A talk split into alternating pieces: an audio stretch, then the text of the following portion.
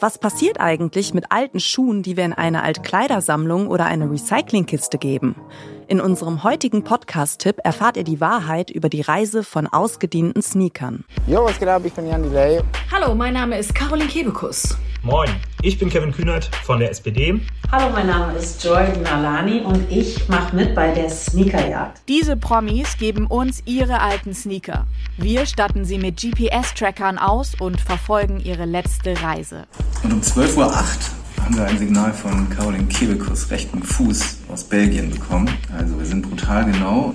Halten die Sneakerhersteller ihre großen Versprechen? Entsteht wirklich etwas Nachhaltiges aus unseren ausgelatschten Schuhen?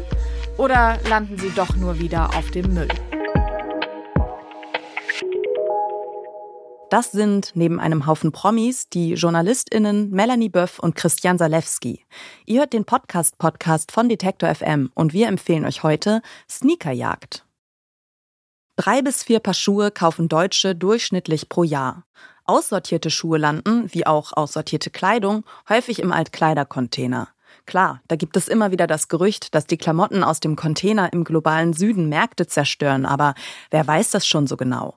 Und besser als wegwerfen ist es doch allemal, oder? Das Team vom Podcast Sneakerjagd hat die alten Sneaker von elf Promis genommen, darin GPS-Tracker verbaut und die Schuhe auf verschiedenen Wegen dem Recycling zugeführt.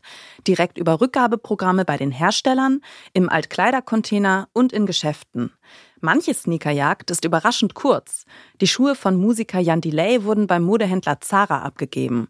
Die Bekleidungskette verspricht zusammen mit dem Roten Kreuz alten Textilien ein neues Leben zu geben. Jan Delays Schuhe kommen aber nicht besonders weit. Jedenfalls ist er dann weggegangen äh, aus dieser Funkzelle und hat sich dann woanders wieder eingewählt, und zwar in Hamburg-Stellingen.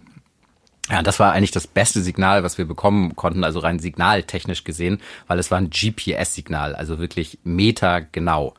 Und das Signal, und das war dann die große Überraschung, wo wir echt ein bisschen perplex waren, das kam halt aus Stellingen und zwar vom Gelände von Otto Dörner. Und ähm, Otto Dörner ist ein großes Entsorgungsunternehmen für Abfall. Also ja, da kann man halt seinen Abfall hinbringen. Aber es ist jetzt kein Textilrecycler.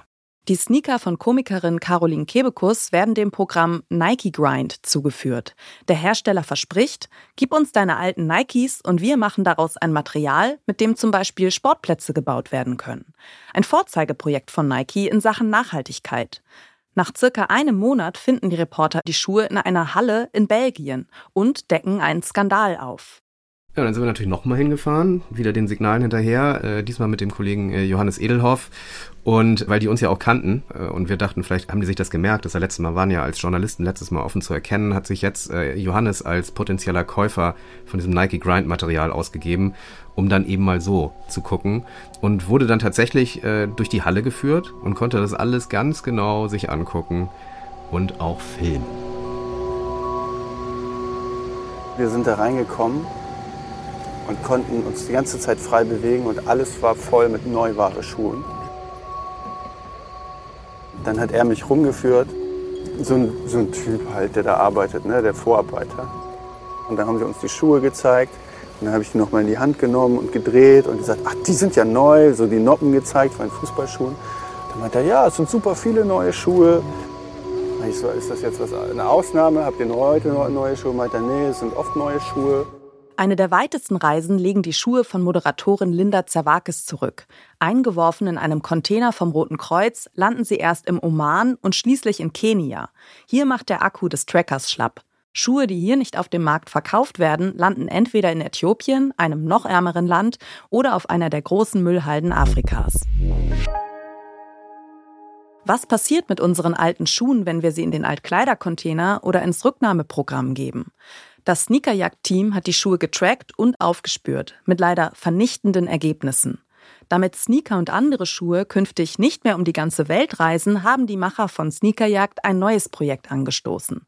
Das Sneaker-Experiment. In dieser zweiten Staffel sind die Sneakerjägerinnen angetreten, um einen Schuh zu entwickeln, der wirklich nachhaltig ist. Der Podcast Sneakerjagd ist eine Koproduktion vom NDR, der Zeit und dem Recherche-Startup Flip.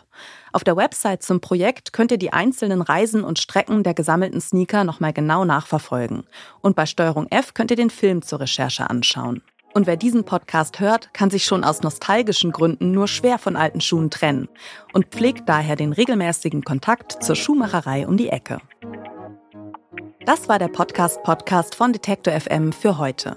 Wenn ihr den Überblick über den Podcast-Markt behalten wollt, abonniert den Podcast-Podcast auf der Plattform eurer Wahl, damit ihr in Zukunft keine Folge mehr verpasst. Und empfehlt uns doch einem Menschen weiter, der auch nicht genug von Podcasts kriegt. Dieser Tipp kam von Esther Stephan. Redaktion Ina Lebetjew, Joanna Voss und Doreen Rothmann. Produktion Benjamin Zerdani. Und ich bin Caroline Breitschädel. Wir hören uns.